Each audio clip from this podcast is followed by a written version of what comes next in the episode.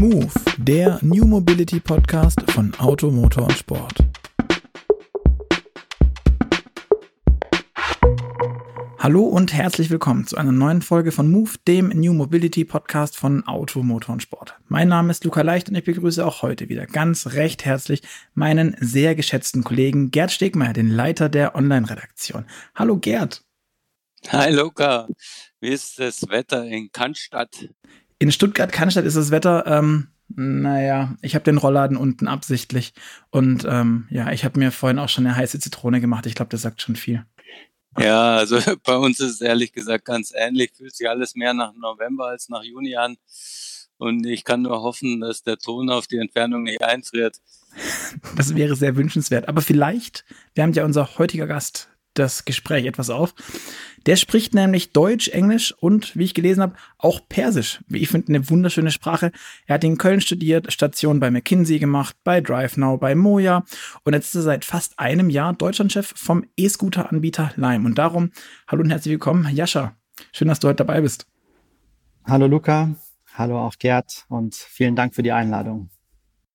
Jascha, ähm, wie es der Zufall so will, und das war wirklich nicht abgesprochen, haben wir in unserem letzten Podcast mit dem Ex-Audi-Entwicklungschef Peter Mertens gesprochen. Und dann kamen wir, wie es der Zufall so wollte, ganz am Ende auf das Thema E-Scooter. Das war wirklich okay. nicht eingefädelt, auch wenn das vielleicht so wirken mag für den einen oder anderen. Und der hat zum Thema E-Scooter eigentlich nur einen prägnanten Satz loswerden wollen. Ähm, und der lautete etwa, ähm, der E-Scooter sei die Antwort auf eine Frage, die nie gestellt wurde. Was sagst denn du jemanden, der dir sowas uh, sagt? Gleich eine gemeine Frage zum Start. Ähm, ich denke, grundsätzlich kann da jeder natürlich seine eigene Meinung zu haben und man muss natürlich auch die Meinung von jedem respektieren. Und ich vermute auch, dass es da sicherlich einen Grund gibt ähm, für diese Meinung. Ich persönlich, das dürfte euch nicht wundern, ähm, sehe das Ganze ein bisschen anders. Ähm, ich will jetzt gar nicht groß ausholen und über Megatrends auf der Welt reden. Wir kennen das alle allzu gut. Urbanisierung, Digitalisierung, der Trend zum Sharing. Es ziehen immer mehr Menschen in Städte. Städtischer Raum ist knapp. Äh, wenn man den Raum nicht vergrößern kann, dann muss man ihn eben effizienter gestalten. Und ich glaube einfach, dass wir über kurz oder lang, wenn wir keine Veränderungen in der urbanen Mobilität bewirken, einfach Richtung Verkehrskollaps zusteuern. Und ich glaube, gerade Mikromobilität ist da ein sehr, sehr gutes ähm, Vehikel dafür, genau das zu verhindern und die Mobilitätswende in eine richtige Richtung zu bewegen. Und vielleicht um eine Sache auch ganz klarzustellen. Also ich rede sehr ungern und sehr selten nur von E-Scootern. Und für mich ist Lime auch kein E-Scooter-Unternehmen, sondern wir sehen uns als Anbieter von Mikromobilitätslösungen. Und das ist per Definition jedes Elektro-Kleinstfahrzeug unter 500 Kilogramm. Dazu gehören auch E-Bikes. Dazu gehören sicherlich viele Fahrzeuge, die wir heute noch nicht kennen, an denen äh, viele verschiedene Unternehmen tüfteln. Dazu gehören auch wir. Und ähm, Dazu gehört für mich einfach ein Portfolio und ein Spektrum an verschiedenen kleinen Fahrzeugen mit Elektroantrieb, die wir in den nächsten Jahren und Jahrzehnten in Städten überall auf der Welt sehen werden. Jetzt haben wir bei den E-Scootern und mit denen seid ihr dann auch gestartet, vielleicht auch, weil die einfach nur da waren, aber ja eine sehr differenzierte Wahrnehmung, um das mal ja versuchen neutral auszudrücken. Ähm, mhm. Bei den meisten Wegen, die mit denen zurückgelegt werden, sind sich, glaube ich, viele Leute einig, sind es ist so, dass die meisten Menschen allein schon aus gesundheitlichen Gründen vermutlich diese Wege eigentlich eher zu Fuß zurücklegen könnten oder auch sollten. Oder warum sollte man genau dann da E-Scooter fahren, wenn das auch der Punkt ist, mit dem ihr gestartet seid in dieses Geschäft? Ich meine, ihr habt nicht angefangen und wie, keine Ahnung, nehmen wir die Deutsche Bahn vor Jahrzehnten gefühlt mit Call a Bike gestartet, die halt da ein Fahrradsharing aufgemacht haben. Ihr seid mit E-Scootern gestartet. Das hat ja sicherlich einen Grund. Wir sind tatsächlich vor zweieinhalb Jahren ungefähr mit E-Bikes gestartet in Berlin. Das wissen nur so wenige Menschen. Und als wir vor ungefähr einem Jahr mit den E-Scootern in den Start gegangen sind, da hatten wir immer noch eine beträchtliche Anzahl von E-Bikes in unserer Flotte, insbesondere in Berlin, haben aber einfach aufgrund der enormen Nachfrage ähm, nach E-Scootern uns dazu kurzfristig entschieden, ähm, das E-Bike-Geschäft etwas runterzufahren es ist, muss man, zu, muss, muss man zugeben, auch ein bisschen dem geschuldet, dass unsere E-Bike-Hardware auch einfach nicht mehr die beste und aktuellste war und ähm, sind dann einfach auf diesen, ich nenne es jetzt einfach mal E-Scooter-Boom und Trend aufgesprungen, ähm, weil es die richtige Entscheidung damals war.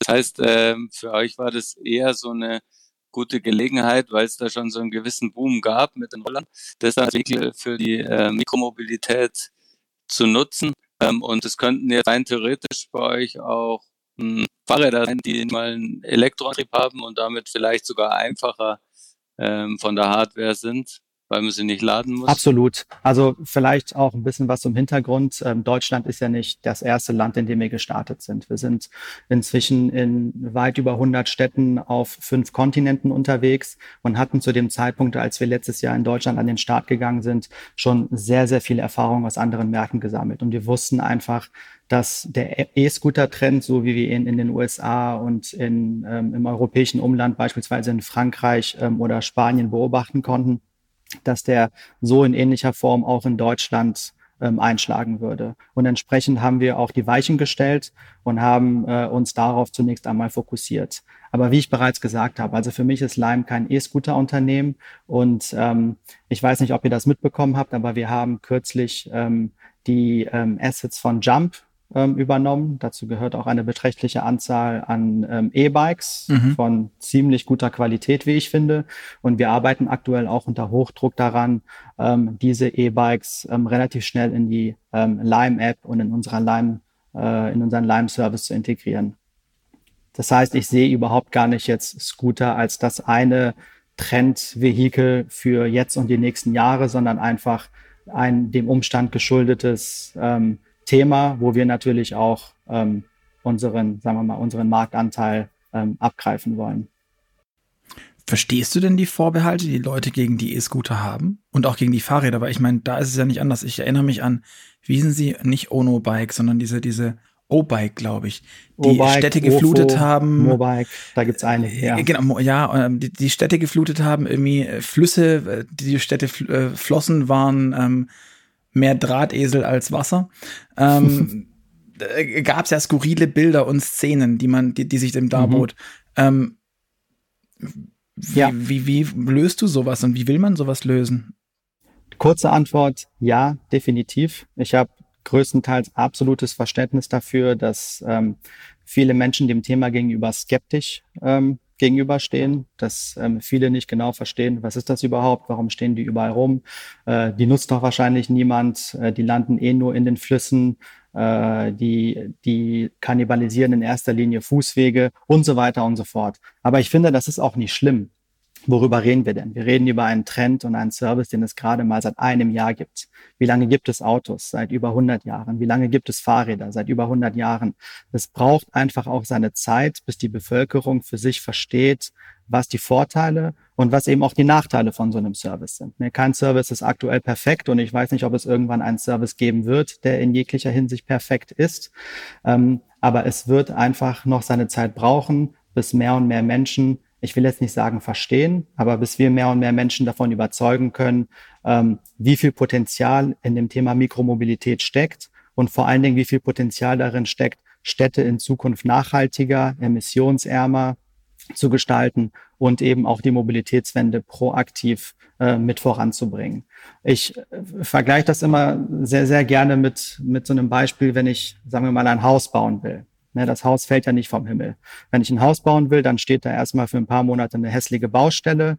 Ähm, aber das, da, das gehört einfach dazu. Und ähm, bei dem Thema Mikromobilität oder Scootern ist es genauso. Also man kann jetzt nicht erwarten, dass irgendwie Scooter vom Himmel fallen und direkt von Tag eins äh, jeder versteht, dafür kann ich die nutzen, dafür machen sie Sinn, dafür machen sie nicht so viel Sinn. Ähm, das sind die Regeln, hier darf ich fahren, hier darf ich parken und so weiter und so fort. Das heißt, wir sind gerade, glaube ich, am Anfang einer relativ großen Wende in der urbanen Mobilität. Und um auf das Beispiel der Baustelle zurückzukommen, es ist einfach momentan auch hier und da noch sehr chaotisch.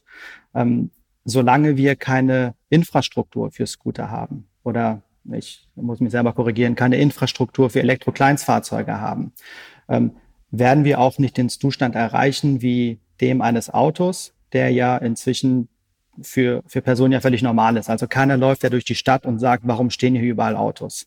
Warum ist x Prozent der Stadtfläche mit äh, Autoparkplätzen ähm, belegt? Das, das sieht ja keiner. Ne? Aber wenn ich durch die Stadt laufe und ich sehe da einen äh, schwarz-weiß-grün Lime-Scooter, der fällt mir direkt ins Auge und ich frage mich, was ist das denn da? Das kenne ich ja gar nicht. Sind die dann und, einfach zu auffällig lackiert? Müsstet ihr die einfach irgendwie grau, ja, ist, also was ist, ich glaube, die meistverkaufte Autofarbe ist aktuell grau, schwarz und, und so weiß. Sind die einfach zu sichtbar? Also im Sharing-Service ist sichtbar ja gerade gut. Ne? Die Scooter sollen ja auch wahrgenommen werden, äh, damit sie auch genutzt werden.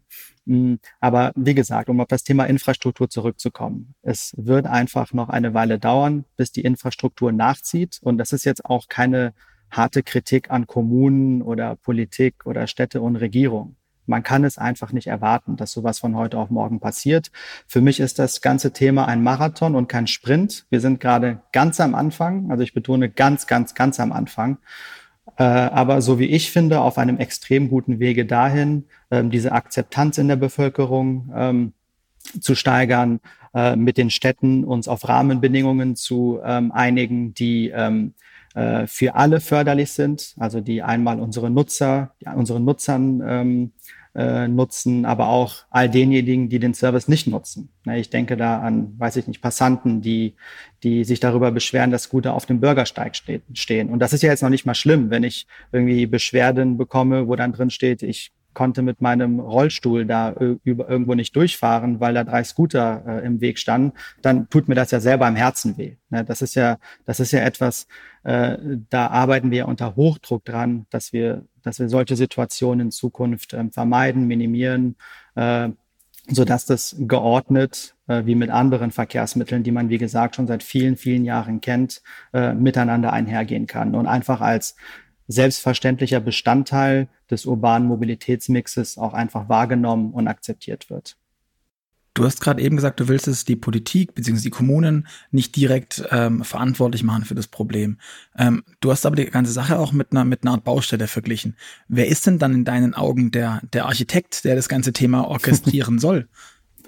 Am Ende des Tages äh, müssen, wie bei so vielen anderen Themen, auch alle zusammenarbeiten. Und ich will die Politik da nicht aus der Verantwortung nehmen. Also vielleicht, um es ein bisschen genauer zu sagen, worauf ich hinaus wollte, ist, man kann jetzt auch von einer Senatsverwaltung nicht erwarten, dass da am 15. Juni 2019 Scooter stehen und am 16. Juni die Infrastruktur bereitsteht. Ähm, was ich aber sehr wohl erwarte, ist, ähm, das Thema zur Kenntnis zu nehmen, äh, dem Thema entsprechend auch ähm, Gewicht zu verleihen und äh, zusammen mit uns an Lösungen zu arbeiten, um die Situation eben auch zu verbessern. Da gibt es auch sehr gute Beispiele aus Städten wie jetzt zum Beispiel Berlin, ähm, wo von, von Tag eins an sehr gut zusammengearbeitet wurde, wo jetzt gerade in diesem Augenblick die ersten ähm, Sharing-Parkplätze entstehen. Äh, in Berlin-Kreuzberg beispielsweise für E-Scooter, für E-Fahrräder, für Lastenräder das ist ein langer Prozess, ähm, bis, bis man an so einem Punkt ankommt.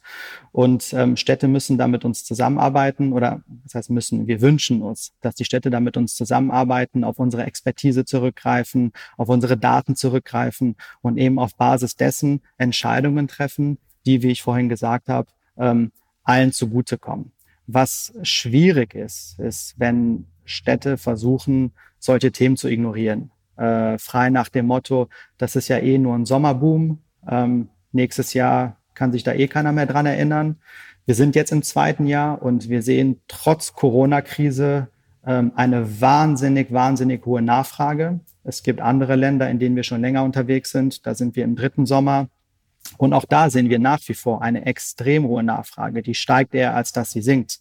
Und Kannst du das ein bisschen quantifizieren, was eine hohe Nachfrage ist? Ja, also, also ich glaube, das ist ja, also für, für viele, bei vielen Leuten, ich glaube, die uns auch zuhören, ist das ganze Thema E-Scooter oder mhm. auch Mikromobilität häufig ein, ja, die sind da, ja, ich sehe die, ja, die sind grün, schwarz, weiß, ich nehme die wahr, ähm, aber ich sehe die vor allem, weil sie stehen. Ähm, ja. Und nicht, weil die gerade so unfassbar viel unterwegs sind. Ähm, mhm. Was heißt das denn? Was habt ihr denn für Wachstumsraten? Mit wie viel Fahrten pro Gerät sprechen wir denn? Was, also, wo mhm. bewegen wir uns? Ja, also wir sind da bei einigen ähm, Kennzahlen sehr vorsichtig, was die Kommunikation nach außen angeht. Ähm, aber es gibt doch schon einige Sachen, äh, die ich mit euch teilen kann. Beispielsweise sind wir aktuell mit einer Flotte von knapp 25.000 E-Scootern in Deutschland unterwegs. Ähm, das muss man sich auch mal auf der Zunge zergehen lassen. Das ist, soweit das ist ich weiß, äh, sind wir damit der größte Betreiber von Elektrofahrzeugen in ganz Deutschland. Also ich wüsste keinen anderen Betreiber, der mehr Elektrofahrzeuge in seiner Flotte hat als wir. Wir haben jetzt, und wie gesagt, trotz der Corona-Krise bereits über 10 Millionen Fahrten in Deutschland generiert. Ähm, Berlin war weltweit für uns die schnellste Stadt, die eine Million Fahrten generiert hat, nach gerade mal 80 Tagen. Wir zählen allein in Deutschland über zwei Millionen aktive Kunden. Ähm, auch das ist enorm viel. Ähm, insbesondere, weil ich auch Vergleichszahlen kenne aus dem Carsharing von DriveNow, von Car2Go, ähm, Vergleichszahlen aus dem ähm, Ride-Pooling von Moja. Und ich kann euch sagen, zwei Millionen aktive Kunden in weniger als einem Jahr, über zehn Millionen Fahrten innerhalb von weniger als einem Jahr. Das sind unfassbar hohe positive Zahlen, die einfach nur Ausdruck dafür sind, dass das eben kein Nischenthema ist und dass die Scooter eben nicht rumstehen. Ich meine, ich könnte natürlich genauso gut auch hingehen und sagen, ein Auto steht 23 Stunden am Tag geparkt rum. Ne? Und das Absolut Argument wäre dann, ähm, ja, gut, die stehen 23 Stunden am Tag rum und vielleicht steht ein Scooter, ich weiß es nicht genau, sagen wir mal 22 Stunden am Tag rum. Ne? Dann würde man auch sagen, ja, es steht die meiste Zeit rum, es stimmt auch. Aber es wird eben auch die restliche Zeit sehr rege genutzt.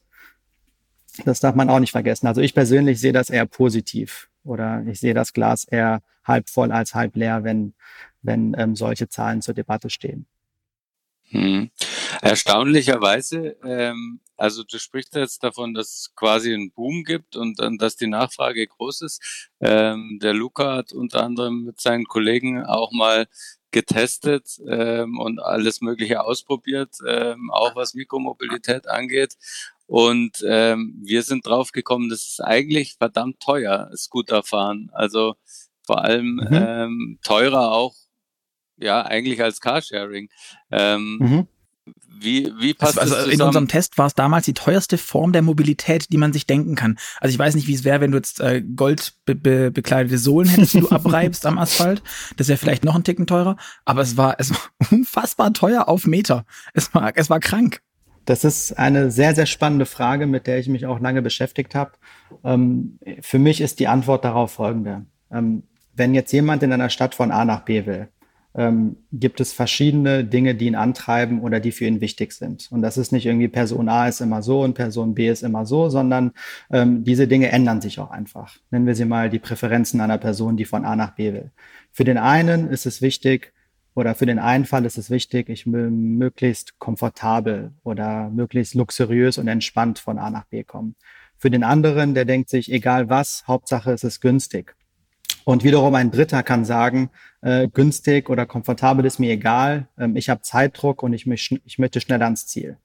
Und je nachdem, in welcher Situation ich mich gerade befinde, denke ich, dass ein Homo economicus eigentlich immer schauen sollte, ähm, was ist denn jetzt gerade für diesen Anwendungsfall ähm, das beste Angebot auf dem Markt. Und wenn man das so sieht, dann ist es eben nicht so aus meiner Sicht, dass man sagt, ein, ein, ein 1er BMW ähm, ist besonders teuer in der Anschaffung und sollte entsprechend auch das teuerste Fortbewegungsmittel sein. Teurer als ein Smart, der ist günstiger. Teurer als ein E-Bike, das ist noch günstiger. Teurer als ein E-Scooter, das ist noch günstiger. Und ein Scooter ohne E-Antrieb zum selber treten sollte dann das günstigste sein. Das ist aus meiner Sicht ein wenig zu kurz gedacht. Wenn ich jetzt zum Beispiel überlege, typischer Anwendungsfall für mich, ähm, ich möchte in Berlin von meiner Wohnung in Kreuzberg ähm, in unser Büro nach Mitte. Ähm, da brauche ich mit dem Scooter ungefähr zehn Minuten Tür zu Tür. Also mit Tür zu Tür meine ich wirklich aus dem Haus raus, ähm, Scooter finden, entsperren, losfahren, vor dem Büro parken und ins Büro reingehen. In den zehn Minuten, wenn ich jetzt ein Carsharing-Auto nutzen will, da bin ich noch nicht mal beim Auto. Da habe ich noch nicht mal den Zündschlüssel umgedreht. Und wenn ich dann am Ziel bin, muss ich wahrscheinlich auch nochmal 10, 15 Minuten nach einem Parkplatz suchen, weil wir wissen ja alle allzu gut, ähm, Park, Parksuchverkehr in deutschen Großstädten macht gut und gerne mal 20 bis 25 Prozent der gesamten ähm, Fahrzeit aus. Das heißt, wenn jetzt für mich es besonders wichtig ist, ich möchte schnell von A nach B kommen, dann ist es mir eigentlich relativ egal, ob ein E-Scooter vielleicht 10 oder 15 Cent mehr kostet als ein ähm, als ein BMW oder ein Smart oder ein Volkswagen. Am Ende des Tages habe ich mir für den Preis, den ich gezahlt habe, etwas gekauft, was viel, viel wichtiger ist. Genauso wie jemand, für den ähm, Komfort besonders wichtig ist, eine Taxifahrt in Eurobeträgen jetzt nicht unbedingt mit einer ÖPNV-Fahrt zu vergleichen ist. Und sogar wenn die beiden Fahrten ungefähr gleich von der Dauer wären oder von der Distanz wären. Es sind einfach andere Anwendungsfälle mit anderen Präferenzen. Und ich glaube, wir haben mit diesem Mikromobilitätstrend, und das sind wie gesagt nicht nur Scooter, sondern auch E-Bikes, ähm, da eine, ähm, ähm, eine Nische gefunden, wo es sehr, sehr viele Menschen gibt, die eben diese, ähm, diese Vorteile sehen und für sich entdeckt haben und nicht ähm, denken, okay, dieser Scooter, der kostet ja nur ein paar hundert Euro, ähm, dann nehme ich lieber einen 1er BMW, der ist ja viel hochwertiger und ähm, da kann ich es verstehen, warum der Preis irgendwie ein Cent teuer ist, mhm. teurer ist die Minute. Du hast vorhin schon gesagt, also der Mobilitätswandel steht am Anfang. Ähm, mhm. Wie siehst du denn da generell jetzt Deutschland, wie die Welt und sind wir jetzt denn generell auf einem guten Weg schon, auch wenn, oder kann man das noch gar nicht sagen, wenn wir so am Anfang stehen? Ja, ähm, ich denke, es ist grundsätzlich schwierig, immer Länder miteinander zu vergleichen, weil ähm, gerade urbane Mobilität doch sehr oft eine städtische Frage ist und man auch innerhalb der verschiedenen Länder enorme Unterschiede feststellen kann ähm, zwischen den Städten und wie die Städte unterwegs sind und wie weit fortgeschritten das Thema Mobilitätswende auch in verschiedenen Städten schon ist. Ähm, wenn ich jetzt wieder auf das Beispiel Berlin zurückkomme, seitdem ich denken kann, nicht seitdem ich denken kann, aber, aber seit vielen Jahren, aber seit vielen Jahren schon ist es für mich völlig selbstverständlich, dass wenn ich ähm, irgendwo hin will, ich aus einem super breiten Portfolio an Carsharing-Angeboten, an Bikesharing-Angeboten, an Ride-Pooling-Angeboten, ähm, inzwischen an E-Scooter-Angeboten, einem super ausgebauten ÖPNV-Netz und so weiter und so fort zurückgreifen kann. Das heißt, für mich stellt sich noch nicht einmal die Frage, ob es Sinn macht oder nicht, ein Auto zu besitzen. Ähm, für mich wäre das völliger Quatsch, mir hier ein Auto anzuschaffen, wenn ich so viele attraktive Angebote direkt vor der Tür habe, die für die meisten Anwendungsfälle eigentlich immer die sinnvollere Alternative sind. Wenn ich mir aber jetzt eine andere Stadt angucke, wie, ich weiß nicht, ich will da jetzt auch irgendwie keinem zu nahe treten, aber sagen wir mal Leipzig. Leipzig ist eine Stadt, da gibt es eben kaum Angebote. Wenn ich da von A nach B will, bin ich da relativ schnell bei ÖPNV und wenn ich dann kein eigenes Fahrrad habe, gut, ist es dann wahrscheinlich am sinnvollsten, wenn ich mir, dass ich mir ein Auto kaufe. Und was ich einfach nur verdeutlichen will, ist, ähm, da liegen Jahre, wenn nicht Jahrzehnte Unterschiede zwischen verschiedenen Städten alleine schon innerhalb von Deutschland. Und es ist natürlich immer eine Frage, des dessen, Frage dessen, was ist das für eine Stadt, was ist der Mindset, ähm, wie stark ist der politische Antrieb, ähm, Dinge zu verändern. Und ähnlich ist es auch in anderen Ländern. Ähm, und es ist super schwierig, das alles über einen Kamm zu scheren. Vor allen Dingen, wenn man jetzt nicht nur über E-Scooter redet, sondern über Mobilitätslösungen äh, im Allgemeinen. Also was Scooter angeht, ist Deutschland mit der Elektrokleinstfahrzeugverordnung, die letztes Jahr im Juni in Kraft getreten ist, absoluter Der bürokratischste. Der bürokratischste, aber auch, aber, aber gleich, ja, also ich sehe das gar nicht so negativ. Für mich ist es beispielhaft. Also es gibt kein anderes Land auf der Welt, äh, von dem ich wüsste, das sich mit dem Thema so genau auseinandergesetzt hat und so klar die Rahmen und Leitplanken dafür definiert und aufgestellt hat. Also für mich als, ähm, als Mitarbeiter von Daim gibt mir das enorme Planungssicherheit. Ich weiß, dass wenn ich jetzt eine Entscheidung treffe, ob ich irgendwo, sagen wir mal, in, in Ladeinfrastruktur investiere oder irgendwo ein Lagerhaus für mehr als nur ein paar Monate anmieten will, dass ich mich mehr oder weniger darauf verlassen kann, dass die Umstände und Rahmenbedingungen in fünf Monaten, sechs Monaten oder in einem Jahr ähnlich sein werden zu dem, was heute der Fall ist. Da gibt es ähm, andere Länder auf der Welt, das ist deutlich risikohafter. Ähm, da kann heute so, morgen so entschieden werden und das Risiko ist entsprechend deutlich höher, dort zu investieren und ähm, das Ganze schneller und größer zu skalieren, als jetzt beispielsweise in Deutschland. Dann wiederum gibt es Themen wie Ride-Pooling, wie du schon gesagt hast eingangs. Ich habe ähm, eine Weile auch für die Volkswagen-Gruppe gearbeitet, war unter anderem für den ähm, Launch von Moja in Hannover verantwortlich. Und da kann ich euch sagen, also ähm, Experimentierklauseln und Ausnahmegenehmigungen für Ride-Pooling-Service in Deutschland zu bekommen, das ist der reinste Albtraum. Da sind andere Länder deutlich, deutlich weiter. Ähm, autonome Fahrsysteme und Piloten, die ähm, in verschiedenen Ländern und Städten auf der Welt aktuell vorangetrieben werden. Ähm, da gibt es definitiv Länder, die viel, viel, viel weiter sind als Deutschland aktuell und so weiter und so fort. Ähm, ich glaube, long story short, ähm, ist, man kann da schwierig Äpfel mit Äpfeln vergleichen. Ähm, es gibt verschiedene Themen, die in verschiedenen Ländern eher schnell äh, vorangetrieben werden und andere Themen, da ist es eher zäh und mühselig und ähm, braucht dann doch ein bisschen länger. Okay, wie bewegst du dich denn dann aktuell fort? Fährst du ausschließlich E-Scooter, außer du musst jetzt irgendwie die Stadt verlassen? nee, ich fahre nicht ausschließlich E-Scooter. Also äh, für mich ist, ähm, ist das Backbone einer Stadt immer ein gut ausgebautes ÖPNV-Netz. Also ich könnte mir nicht vorstellen, äh, ohne Busse und Bahnen äh, durch den Alltag zu kommen. Das ist für mich immer der Plan A. Ähm, ich bin so ein bisschen schön Wetterfahrer, was ähm, das Fahrrad angeht. Ähm, und für Strecken unter fünf Kilometer versuche ich das auch möglichst mit dem Fahrrad abzudecken. Ähm, jetzt ist es aber natürlich nicht so, dass man immer das Fahrrad mit dabei hat.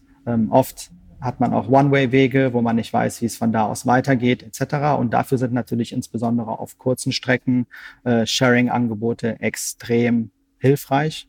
Ähm, oder wenn ich mal was äh, Größeres anschaffen muss, da greife ich sehr gerne auf, äh, auf Carsharing-Angebote zurück. Wenn ich nachts von irgendwo nach Hause will und vielleicht ein, zwei Gläschen getrunken habe, dann ist es meistens Ride-Pooling oder ein Taxi. Ähm, ich würde grundsätzlich behaupten, dass ich sehr, sehr multimodal unterwegs bin und einfach je nachdem, wo ich gerade bin, was der Anlass und der Anwendungsfall ist, mich dafür entscheide, was zu dem Zeitpunkt gerade verfügbar ist und am meisten Sinn macht. Denkst du denn, äh, wenn du, wenn du dich fortbewegst, multimodal eben auch an, an das Thema Nachhaltigkeit, spielt es für dich eine Rolle? Und wie siehst denn du da die, die Roller eigentlich? Also die Roller kombinieren ja eigentlich ein eher ähm, günstiges Grundverkehrsmittel mit einem eigentlich günstigerweise für Langlebigkeit ausgelegten Akku. Ähm, wie passt es für dich zusammen? Und mhm. wie gesagt, spielt es eine Rolle bei der Nachhaltigkeit beziehungsweise bei der Mobilität an die Nachhaltigkeit zu denken? Mhm. Ja, sehr spannende Frage. Also ich glaube, allein die Tatsache, dass ich äh, mich strikt weigere, ein Auto anzuschaffen, ähm, weil es aus meiner Sicht eine der weniger nachhaltigen Verkehrsmittel sind für Menschen, die in urbanen Ballungsräumen leben und wie ich jetzt beispielsweise keine Kinder haben. Ne, ich bin immer vorsichtig, nicht irgendwie alle über einen Kamm zu scheren, um Gottes Willen. Aber für meinen persönlichen Anwendungsfall wäre das Auto eine Anschaffung eines Autos äh, keine besonders nachhaltige und sinnvolle ähm, Entscheidung. Und deswegen habe ich mich auch sehr bewusst dagegen entschieden. Wie gesagt, ich lege sehr viel Wert darauf, mit dem ÖPNV unterwegs zu sein. Ich versuche viel mit dem Fahrrad zu fahren, äh, zu Fuß zu laufen. Und ich glaube, vielleicht auch, wenn ich das nicht proaktiv und bei jeder Fahrt bewusst so mache und entscheide, ähm, ist das Thema Nachhaltigkeit vermutlich doch sehr fest verankert bei mir im Kopf. Und am Ende des Tages ist es auch einer der Gründe, warum ich mich dafür entschieden habe, zu Lime zu wechseln. Nicht irgendwie, weil äh, aus, äh, ich weiß nicht, irgendwelchen anderen Gründen, aber einfach, weil ich davon überzeugt bin, dass das Thema langfristig ähm, enormes Potenzial hat, äh, die Mobilitätswende in Städten voranzutreiben und eben Städte nachhaltiger und emissionsfreier zu machen. Worauf du jetzt vorhin angesprochen hast, ähm, es ist tatsächlich eine sehr, sehr spannende Frage und ähm, wenn man so ein bisschen recherchiert und nach Studien sucht, da findet man ja alles und nichts. Also gefühlt gibt es zu jeder Meinung, die man hat, auch eine Studie, die sie aktuell belegt. Ähm, was ich ein bisschen schade finde, ist, ähm, dass viele Studien, die jetzt gerade auch letztes Jahr oder in den vergangenen Monaten in Deutschland zirkuliert sind, doch auf sehr falschen Annahmen ähm, basieren die dann entsprechend zu sehr verzerrten Ergebnissen führen. Also oft ähm, heißt es in den Studien unter der Annahme, dass ein Scooter 28 Tage Lebenszeit hat, kommen wir zu dem Entschluss, dass ein Scooter gar nicht so viel umweltfreundlicher und nachhaltiger ist als ein privater Pkw. Unter der Annahme, dass ein Scooter nur zwei oder drei Monate äh, bis zur Verschrottung auf der Straße steht und so weiter und so fort. Das sind aber leider Zahlen und Fakten, die extrem überholt sind und zu keinem Zeitpunkt auf den deutschen Markt äh, zugetroffen haben. Also der Scooter der dritten Generation von Lime, mit dem wir letztes Jahr hier gestartet sind, der hat eine ähm, prognostizierte Lebensdauer von mindestens 18 Monaten. Wir ähm, fahren nach wie vor mit denselben Scootern, mit denen wir damals im Sommer letzten Jahres gelauncht sind. Viele von dem haben schon mehr als 1000 Kilometer auf dem Buckel. Und wenn man diese Zahlen äh, richtig in solche Gleichungen einsetzen würde, nämlich nicht 28 Tage, sondern eher 18 Monate Lebensdauer, kommt man zu völlig anderen Ergebnissen. Dann ist sehr wohl ein Scooter plötzlich sehr, sehr viel nachhaltiger als äh, ein, ein privates Pkw, ein privater Pkw oder ähm, Carsharing oder sonstige Mobilitätslösungen. Und man darf dabei natürlich auch nicht vergessen, das habe ich ja auch eingangs erwähnt, auch die Technologie steht ja noch ganz am Anfang. Ich habe es gerade gesagt, der Scooter von Lime, den wir auch ähm, selber ähm, designen, produzieren, herstellen, ähm, ist der Scooter der dritten Generation. Ähm, und mit jeder Generation haben wir riesige Schritte nach vorne gemacht. Ähm, der Scooter der vierten Generation, an dem wir gerade arbeiten, der dann hoffentlich nächstes Jahr zur Verfügung stehen wird, der wird nochmal einen Quantensprung nach vorne machen. Und dann wird es wieder ganz andere Zahlen geben, ähm, die in solche Rechnungen einfließen. Und äh, somit sind wir Schritt für Schritt auch immer auf einem Weg dahin, nachhaltiger, effizienter äh, und grüner zu werden, als wir zu jedem Zeitpunkt gerade sind. Mhm. Woran arbeitet ihr da, wenn ihr die Scooter weiterentwickelt? Was ist das da zum Beispiel? Mhm. Ähm, das sind ganz verschiedene Sachen und ähm, es sind auch nicht nur Scooter, sondern wie gesagt, wir reden da über genau Mobilitätslösungen, äh, Elektrokleinstfahrzeuge im weiteren Sinne. Ähm, das sind ganz viele verschiedene Dinge. Also einmal aus ähm, operativer Sicht betrachtet. Also wir sind ja ein sehr Ops-heavy Geschäft. Unsere Scooter werden sehr oft angefasst, die müssen sehr oft gewartet werden. Die kommen oft in die Lager, ähm, weil mal Bremsen nachgezogen werden müssen, weil mal hier und da was ähm, repariert werden muss. Und aus operativer Sicht ähm, schauen wir natürlich, dass wir den Scooter so konzipieren, ähm, dass er möglichst wenig Zeit im Lager verbringen muss. Das heißt, wenn er reinkommt, dass der Mechaniker mit wenigen Handgriffen und mit möglichst wenigen Schrauben äh, möglichst komponentenreich ähm, das Ding auseinandernehmen und wieder zusammenbauen kann. Das heißt, dass auch wenn ein Scooter jetzt sein Lebensende erreicht, dass man den nicht einfach wegwirft und verschrottet, sondern dass man im Zweifel 90 Prozent davon ähm, weiter in anderen Scootermodellen ähm, ähm, beibehalten kann. Das ist das mhm. eine. Aus Kundensicht ähm, gibt es natürlich auch verschiedene Themen. Also ein, eine Sache, die den Scootern auch zu Recht nachgesagt wird, ist, beispielsweise auf Kopfsteinpflaster fährt es sich nicht gut, ähm, was auch stimmt, sehe ich genauso. Und ähm, da schauen wir zum Beispiel bei dem Thema Federung, ähm, dass, ähm, dass wir bessere Federungen in die Scooter reinbekommen, dass eben das Fahrgefühl auch in solchen Fällen ähm, besser ist, als das, ähm, wie es heute ist. Ähm, dann haben wir Themen wie ähm, ähm, Batterielaufzeit beziehungsweise die Reichweite der Scooter. Wie weit kann ich mit einer Batterieladung fahren? Aktuell ist es bei guten Wetterbedingungen bei so circa 40 Kilometer, wo ich sagen würde, das ist schon relativ viel. Damit kann man schon ziemlich viele Fahrten abdecken. So eine durchschnittliche Scooterfahrt ähm, für euch zur Information liegt so bei circa zwei Kilometern. Ähm, das heißt, man kann schon relativ viele Fahrten generieren, bis der Scooter wieder eingesammelt und ähm, neu geladen werden muss. Ähm, gleichzeitig arbeiten wir aber auch daran, dass sogar diese Zahlen sich weiter verbessern und wir noch seltener auf einen Scooter, um ihn zu laden, ähm, zufahren müssen. Das sind so ein paar Beispiele von Dingen, an denen wir arbeiten. Und was ich vorhin auch meinte, es sind ja nicht nur die Scooter, sondern ähm, wir tüfteln auch an anderen Fortbewegungsmitteln, ähm, beispielsweise welchen, die vielleicht auch für Einkaufsfahrten ähm, besser geeignet sind oder ähm, für, für Fahrten bei schlechtem Wetter. Auch da macht es ja jetzt nicht unbedingt Spaß, sich bei starkem Regen auf so einen Scooter draufzustellen. Ähm, und da gibt es sicherlich bessere Lösungen und auch daran tüfteln wir. Weil am Ende des Tages, also was wir ja machen wollen, ist, wir wollen ähm, den privaten Pkw-Besitz in urbanen Ballungsräumen unattraktiv machen. Und zwar unattraktiv, indem wir die Alternativen dazu so attraktiv wie möglich gestalten. Wir wollen ja keinen zwingen, das eigene Auto stehen zu lassen und auf Scooter zu wechseln, sondern wir wollen, dass die Menschen nach und nach selber verstehen, Moment mal, es ist eigentlich viel sinnvoller, wenn ich mein Auto verkaufe und auf Alternativen zurückgreife, weil dieses Portfolio an Alternativen deckt auch alles das ab, was mein eigenes Auto mir bietet. Und darüber hinaus bin ich nochmal flexibler, kann in Fall A schneller, in Fall B günstiger, in Fall C komfortabler ans Ziel kommen.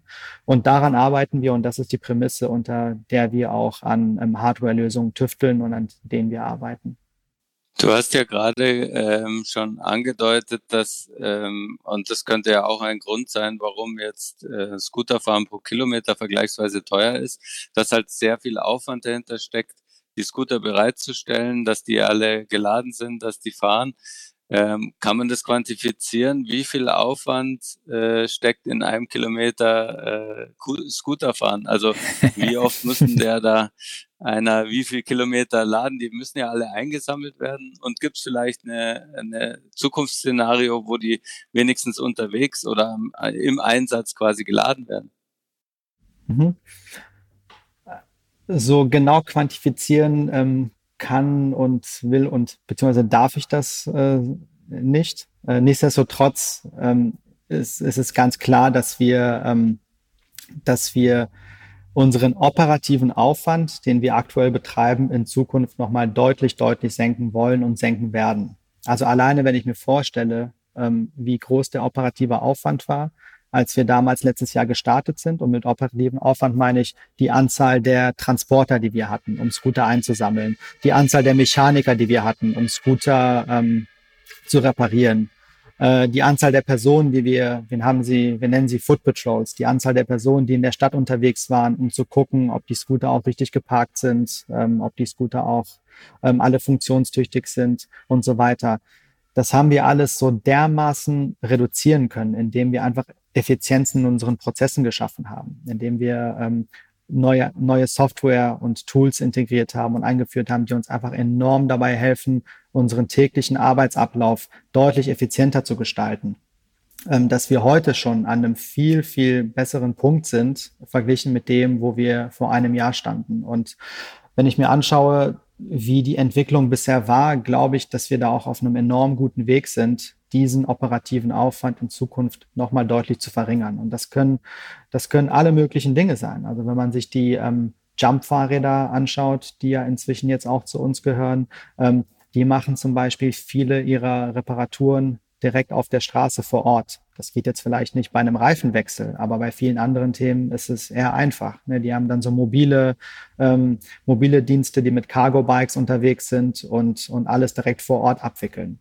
Ich will damit nicht sagen, dass das jetzt irgendwie das, das Ziel ist und worauf alles hinausläuft. Aber was ich sagen will, ist, es gibt noch enorm viel Potenzial für uns oder generell im Markt, solche, ähm, solche Abläufe ähm, besser zu optimieren. Und daran arbeiten wir unter Hochdruck jeden Tag. Und ich glaube auch am Ende des Tages, äh, Stichwort Konsolidierung und Marktbereinigung, wird sich das insbesondere dadurch ähm, herausstellen, wer äh, weiter bestehen bleibt und wer nicht. Äh, wer diese operativen Abläufe am besten im Griff hat. Und deswegen ist das mhm. auch so ein starker Fokus für uns. Ja.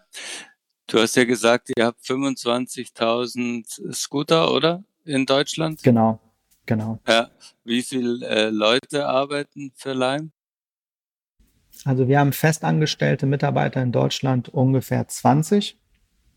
Das ist ähm, nicht viel. Also das ist sowohl, ähm, das ist sowohl in den Städten, in denen wir sind, die Operations und Mechanics Manager.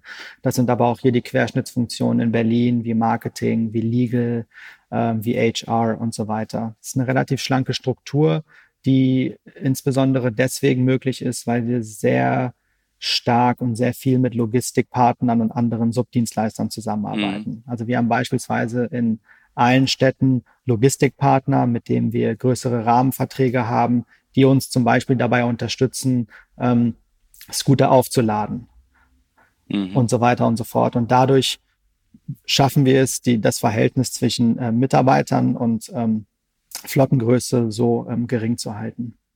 Verstehe. Wie viele Leute arbeiten dann für, äh, bei euch quasi inklusive Subdienstleister?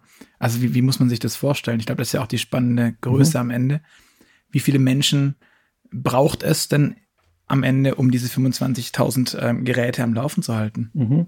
Also wie viel, wie viele Personen genau diese Subdienstleister da nochmal selber beschäftigen, ähm, beispielsweise als Fahrer oder ähm, für andere Funktionen, ähm, da haben wir jetzt nicht so den genauen Einblick. Ähm, wir arbeiten in jeder Stadt mit ungefähr einer Handvoll von diesen Logistikpartnern zusammen. Das sind zum Beispiel auch Logistikunternehmen, die für ähm, Hermes oder Amazon auch ähm, Kurierdienste verrichten und eben auch ihren bestehenden, also ihre bestehenden Strukturen ähm, dadurch ausnutzen, ähm, auch jetzt für uns zusätzliche Arbeit zu machen. Weil vieles, was wir machen, eben auch antizyklisch ist. Ne? Vieles mhm. bei uns geschieht eher in der Nacht, während Paketauslieferungen zum Beispiel eher tagsüber ähm, passieren und dadurch haben wir die Möglichkeit, auch diesen Logistikpartnern ähm, zusätzliche Ertragsmöglichkeiten zu geben und wie gesagt, dass die auch ihre, ihre Kapazitäten besser ausnutzen können. Ob dann jetzt ein Logistikpartner in Berlin dafür drei oder fünf oder zehn Personen einstellt, ähm, das überprüfen wir nicht so genau. Was wir allerdings ähm, sehen, und das hatte ich vorhin kurz erwähnt,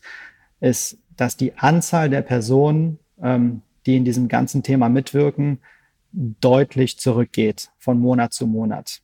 Eben genau dadurch, dass wir vieles automatisieren, dass wir bessere Hardware und Software einführen. Und das ist am Ende auch genau das, ähm, was uns dann dabei helfen wird, ähm, profitabel zu wirtschaften und vor allen Dingen auch nachhaltig zu wirtschaften. Also nachhaltig heißt für mich in erster Linie, dass wir auf eigenen Beinen stehen, dass wir nicht auf Investorengelder angewiesen sind, ähm, sondern sozusagen unser Schicksal in der eigenen Hand haben. Was ist der Wunsch? Wann soll es soweit sein? Ziel war es, ähm, dieses Jahr im Sommer soweit zu sein. Und es ist sehr frustrierend. schwierig, schätze ich. Es ist sehr frustrierend zu sehen, dass, ähm, dass es nicht klappen wird. Ähm, der Februar 2020 war trotz tiefstem Winter der beste Monat, äh, den wir hatten. Wir haben weltweit an der Profitabilitätsgrenze gekratzt. Es hätte nicht mehr viel gefehlt. Dann ist uns leider ähm, Corona dazwischen gekommen. Und es wird auch noch eine Weile dauern, bis wir wieder auf Vor-Corona-Niveau zurückkommen. Und entsprechend haben wir das Ziel auf ähm, 2021 vertagt.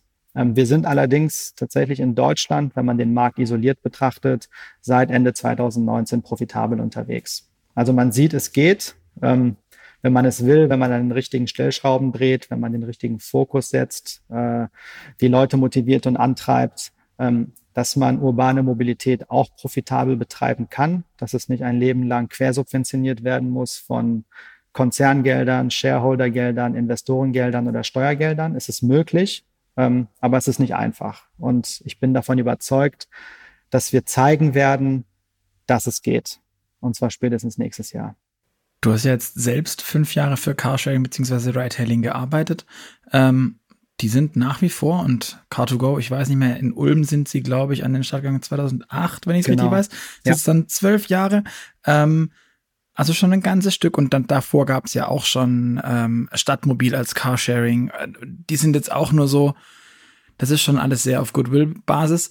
Ähm, an vielen Stellen, nicht überall, muss man fairerhalber dazu sagen. Aber die sind nach wie vor größtenteils eine kleine, mhm. unprofitable Nische. Mhm. Ähm, jetzt muss ich ganz blöd fragen, was machen denn die falsch? Wenn ihr das jetzt innerhalb von einem Jahr mal geschwind auf die Beine stellt und das mal geschwind scheinbar irgendwie schwarze Zahlen gibt, während sich ein Daimler seit Jahr und Tag mit Car2Go ein abbricht. Ja.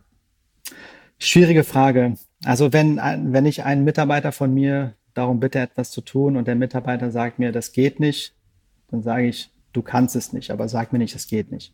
Das sind zwei verschiedene Dinge.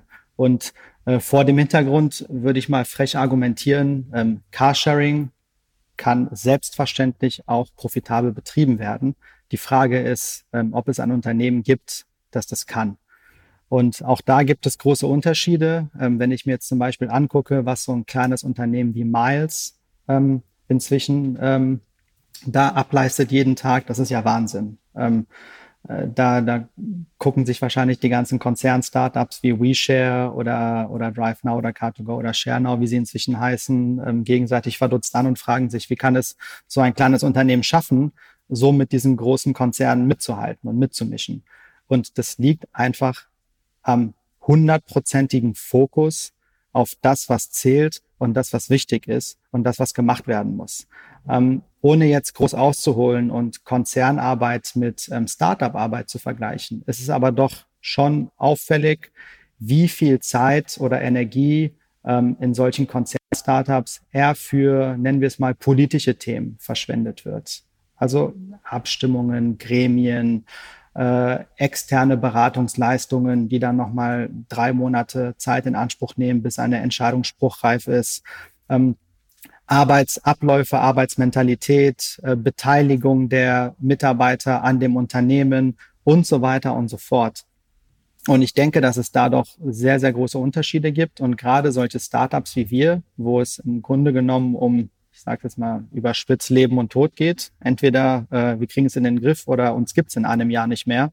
Es ist einfach ein Unterschied. Wenn ich, sagen wir mal, bei Daimler arbeite und Car2Go funktioniert nicht, gut, dann gehe ich halt wieder in den Konzern zurück und mache irgendwas anderes. Ne? Gemeines Beispiel. Aber es ist ja oftmals so. Wenn, wenn äh, einer von meinen Mitarbeitern meint, er müsste jetzt mal ein bisschen Piano machen oder ähm, es ist ja nicht so wichtig und kann noch bis morgen warten. Nee, dann äh, wird die Stadt dicht gemacht, weil die Stadt Verluste macht. Und dann war's das. Und dann ist die Party vorbei. Also das heißt, der Druck ist auch einfach wesentlich höher bei solchen Unternehmen, bei solchen Startups wie Lime oder ich habe gerade Miles als Carsharing-Beispiel genannt. Und das führt einfach dazu, dass Dinge schneller entschieden werden, ähm, dass Dinge auch einfach schneller umgesetzt werden, dass, dass der Druck, effizienter und besser zu werden, sehr, sehr viel höher ist bei Unternehmen wie Lime verglichen mit Konzernstartups. Und ich glaube, das ist der wesentliche Grund dafür, dass, ähm, dass wir in der Lage sind, das so schnell zu schaffen. Das heißt aber, diese vermeintliche Adelung, die man hatte jetzt von, von Voy, also auch einem äh, E-Scooter-Anbieter, einem Konkurrenten von euch, der jetzt quasi in dieses Share Now Joint Venture mit, mit, mit reingekauft, gewachsen, wie auch immer ist, mhm. ähm, da jetzt quasi mit dazugehört, ähm, der ist dann wenn ich das richtig verstehe, gar nicht diese Adelung, sondern eigentlich eher der Anfang vom Ende? Also vielleicht einmal kurz zu, um es um klarzustellen, also ähm, ShareNow hat sich nicht an Voy beteiligt. Ähm, Voy ist als ähm, externer Anbieter jetzt auf der FreeNow App buchbar. Genau. Das heißt, wenn ich, wenn ich FreeNow buche, dann gibt es da jetzt eine Partnerschaft mit ähm, Voy und zusätzlich zu den ähm, Taxis und dem Pooling und dem äh, Ride-Hailing-Service kann ich da jetzt auch Voy-Scooter drauf buchen. So wie man auf Google Maps quasi Uber und Lime buchen kann. Mm, nee, nicht so, weil ähm, Lime ist nativ in ähm, Google Maps und Uber integriert äh, im Rahmen einer Partnerschaft. Das heißt, wir, wir zahlen keine Kommission an Uber und keine Kommission an Lime, äh, sorry, an, an Google Maps, wenn wir über diese Plattform gebucht werden. wir sind nativ integriert. Wohingegen ein Voy, ähm, würde ich jetzt mal behaupten, bin ich mir ziemlich sicher, ohne die Details zu kennen, natürlich pro Fahrt auch eine gewisse Kommission an FreeNow abdrücken muss.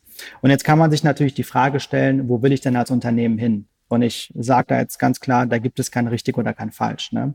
Wenn ich als Lime vorhabe, selber eine starke Mobilitätsplattform zu, zu werden. Wenn ich an ähm, Services arbeite, die jetzt nicht nur E-Scooter sind, sondern bald jetzt auch Jump-Fahrräder beinhalten werden, ähm, bald noch andere Services, an denen wir tüfteln, beinhalten werden, dann habe ich ein großes Interesse daran, dass diese Lime-Plattform stark ist dann habe ich Interesse daran, dass ich Kunden und Traffic auf diese Plattform ähm, bringe und dass die auch auf diese Plattform bleiben und ähm, unsere Kunden nicht anfangen, über andere Plattformen ähm, unsere Services zu buchen, wo ich im Zweifel auch noch was für bezahlen muss. Ähm, auf der anderen Seite kann es natürlich von Vorteil sein, ähm, auf so einer FreeNow-Plattform drauf zu sein, weil es kurzfristig auch ähm, Awareness generiert. Ne? Also die ganze ja, Verfügbarkeit einfach schafft. Genau, Verfügbarkeit generiert. Es ist aus meiner Sicht aber eine relativ riskante Strategie, die kurzfristig zwar genau wie du sagst Verfügbarkeit generiert und ähm, wahrscheinlich auch zu mehr Fahrten führt, mittel- bis langfristig aber auch eine gewisse Abhängigkeit schafft und die eigene Plattform tendenziell unattraktiver macht. Und ähm, da bin ich, da sind wir relativ vorsichtig bei dem Thema. Ähm, man kann es, es ist auch kein Geheimnis, man weiß, FreeNow hat im Markt rumgefragt, mit allen Gespräche geführt. Und ähm, für mich stand das zu keiner, zu keiner Zeit zur Debatte, ähm, auf diese FreeNow-Plattform draufzukommen. Okay. Mhm. Ähm, gefühlt ist ja bei den bei diesen ganzen Sharing- und Hailing-Angeboten das Machtvollste und das, was, was einem als, als Kunde auch am meisten Eindruck eigentlich die App. Also, dass, wenn ich mal bei Uber gesehen habe, äh, wie sich der Fahrer mir nähert und wie weit es noch ist, wie der heißt, was der für eine Karre hat und so, ähm, das finde ich äh, immer total bestechend, wenn dann das tatsächlich so eintritt, wie man das vorher digital gesehen hat. Und es, mhm. es geht halt, also das digitale Nutzungserlebnis ist wahnsinnig äh, befriedigend und, und sehr gut ähm, gefühlt fällt dann oft ähm, die Hardware so ein bisschen ab. Ähm, und deswegen habe ich mir oft gedacht, warum kombiniert man eigentlich diese, dieses digitale On-Demand-Erlebnis nicht einfach viel mehr mit öffentlichen Verkehrsmitteln? Hätte man dann nicht eigentlich die, die Lösung par excellence? Ähm, kannst du nochmal genau spezifizieren, was du damit meinst? Also, dass du ähnliche also qualitativ ähnlich hochwertige Apps auch im ÖPNV-Betrieb hast? Ja, was genau ist die Frage? Vor allem drauf, ja, die eher bedarfsorientiert arbeiten. Also beispielhaft, äh, jetzt zur Corona-Zeit habe ich bei uns in der Stadt äh, abends schön äh, die großen Busse rumfahren sehen. Die waren natürlich alle äh, leer. Und wenn man dann spazieren geht, dann kommt dreimal derselbe Bus an einem vorbei und er ist jedes Mal leer, fährt nur in eine andere Richtung. Ähm, da denkt man sich natürlich so als Schwabe, äh, das könnte man sich jetzt sparen, wenn da einer an der Haltestelle auf die App drückt und sagt, ich bräuchte jetzt einen Bus, dann kommt er halt nur, wenn da auch einer steht. Ähm, und die Kombination, äh, also on demand und bedarfsorientiert mhm. in, in einem eigentlich vorher festgefügten Netz, muss es ja vielleicht nicht sein, so ähnlich wie es bei Moja ist. Ja. Ähm, vielleicht müsste man dann auch quasi so Ride-Hailing ähm, ein paar Buslinien ersetzen. Aber ähm, wie gesagt, ich, ich denke immer, man bräuchte nicht unbedingt ähm, jetzt noch 25.000 Scooter, sage ich jetzt mal böse, sondern mhm. man bräuchte nur die Verbindung äh, der App mit den Sachen, die ohnehin schon rumfahren. Mhm. Das ist ähm, ähnlich wie ähm, die Diskussion, die wir vorhin hatten. Aus meiner Sicht auch ein Thema, das ist kein Sprint, sondern ein Marathon. Und in dem Beispiel, was du nennst, nochmal ein deutlich längerer und zäherer Marathon. Weil mhm. du, du redest am Ende des Tages von sehr alteingesessenen traditionellen Strukturen, Arbeitsweisen, ähm, behördlichen Verstrickungen, ähm, steuerfinanzierten Themen, die kannst du nicht mal eben so ohne weiteres aufbrechen und von heute auf morgen äh, auf links drehen. Es gibt ja aus meiner Sicht relativ viele interessante, spannende, gute Projekte in dem Bereich, wo genau das, was du sagst, pilotiert wird. Ähm, da braucht mhm. man nur nach London zu gucken, da braucht man nach New York zu gucken. Ähm, wirklich attraktive Beispiele, die eben genau das machen, dass du ähm, Ineffizienzen mhm. aus dem ÖPNV durch dynamischere On-Demand-Lösungen aushebelst, äh, wo am Ende des Tages jeder von profitiert. Ähm, die Steuer Gelder werden reduziert, die dafür nötig sind. Die Auslastung mhm. der Fahrzeuge geht hoch. Entsprechend sinkt, sinken die betrieblichen Kosten auf, auf, ähm, bei dem Bus- oder Bahnbetreiber. Für den Kunden ist es attraktiver, weil er eben zu Randzeiten oder in Randgebieten nicht eine halbe Stunde warten muss, sondern im Zweifel nur fünf Minuten und so weiter und so fort. Es wird aber einfach enorm lange dauern, bis solche Themen mhm. sich flächendeckend ähm, äh, ins Mobilitätssystem von Städten eingefügt haben. Ich meine, stell dir einfach nur mal vor, wie lange solche Ausschreibungszyklen sind. Wenn du, wenn, sagen wir mal, Buslinien ausgeschrieben ja. werden. Das sind, das sind ja keine zwei Jahres ähm, Ausschreibungen, sondern da werden einfach für 10, 15 Jahre bestimmte Aufträge vergeben. Und mhm. in irgendeiner und in gewisser Art und Weise ist man auch abhängig von solchen Zyklen. Ist man abhängig von nicht nur solchen Zyklen, sondern auch noch vielen anderen Dingen. Und es braucht einfach seine Zeit. Ich bin aber 100 Prozent bei dir. Das nenne ich 100 Prozent, weil du hast gesagt, Scooter braucht man dann nicht mehr. Äh, da würde ich dir widersprechen. Aber ansonsten bin ich da ganz bei dir. Also dieser Trend, der muss und der wird sich verstärken und wir werden das über kurz oder lang genauso auch sehen, ähm, wie du das mhm. gerade beschrieben hast. Ähm, um, aber wenn ich vielleicht auch nochmal auf das, was du gesagt hast, zurückkommen äh, darf, dass man dann keine Scooter braucht ich finde, es ist eine Diskussion, die, die man ja sehr oft hört. Ähm, es, es heißt ja sehr oft, Scooter ersetzen ja gar nicht so viele Autofahrten. Oft sind es ja auch mhm. irgendwie Fahrradwege oder Fußwege und so weiter und so fort, die kannibalisiert werden. Ähm, was ich erstmal dazu sagen würde, ist, das stimmt. Ähm, vielleicht ersetzt nur jede fünfte oder sechste Scooterfahrt eine Autofahrt. Das ist, also wir machen ja selber auch ähm, Erhebungen, nicht nur in Deutschland, auch in anderen Ländern. Und ich glaube, grob sind es so 15 bis 20 Prozent der Scooterfahrten oder Fahrer, die angeben, sie wären sonst mit dem privaten Pkw gefahren. Ähm, und alle anderen ähm, eben mit anderen Verkehrsmitteln. Ich glaube aber, dass diese Diskussion leider sehr oft zu kurz gedacht ist. Es, für mich stellt sich überhaupt gar nicht die Frage, wie viele Autofahrten eine Scooterfahrt ersetzt oder wie viel oder oder wie sinnvoll beispielsweise Carsharing ist, würde ich niemals daran bemessen, wie viele Auto, Privatautofahrten eine Carsharing-Fahrt ersetzt hat. Für mich ist viel, viel mehr die Frage, wie sehr kann es ein Service schaffen als zusätzliche Alternative oder als zusätzliches Puzzlestück dazu beizutragen, den privaten Pkw in Städten relativ unattraktiver zu machen. Ich nenne dir mal ein super plakatives Beispiel. Ne? Wenn, wenn ich will, dass jemand aufhört, Fastfood zu essen, dann stelle ich dem ja keine Gurke hin.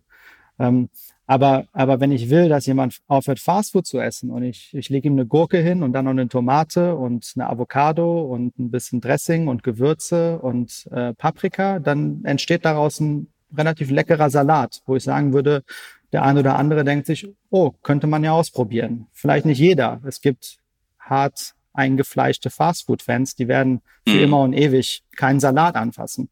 Aber aber viele werden auch denken, das ist ja eigentlich ganz lecker und ähm, warum eigentlich nicht? Ne? Und gesünder ist es obendrein. Und genauso sehe ich das mit mit E-Scootern. Für mich ist E-Scooter nicht eine Salat, sondern, äh, um bei dem Beispiel zu bleiben, vielleicht die Gurke.